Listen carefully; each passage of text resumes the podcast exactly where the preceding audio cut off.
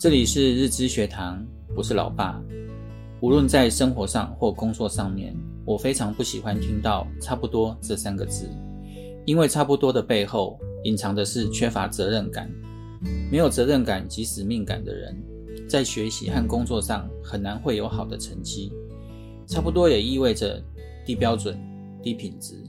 这种得过且过的心态，一次两次可能影响不大，但长时间积累下来，会成为大问题。差不多的习惯也会让我们习惯将就，没有追求的目标，时间在不知不觉中差不多就过完了。这样会错过所有可以变得更好的机会。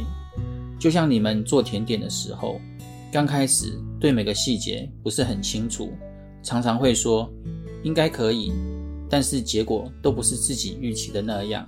这就是差不多的心态。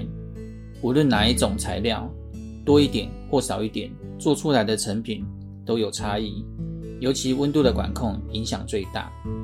后来把流程拆解成几个步骤，每一样材料都要经过精细的测量、退冰的时间、一次进烤箱的数量、温度的控制等等，每个细节都仔细记录、分析、检讨，终于体会到要完成一个完美的成品，是有许多精确的细节才能达到。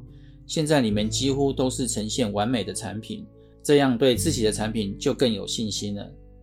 一个人在做任何一种工作，都应该仔细想想自己还能有多大的改进及成长空间。在现在这个社会，想要受到认可，不能只会做事，还要严格要求自己把事情做好。我们应该要求自己达到自己的预期，甚至超过自己的预期。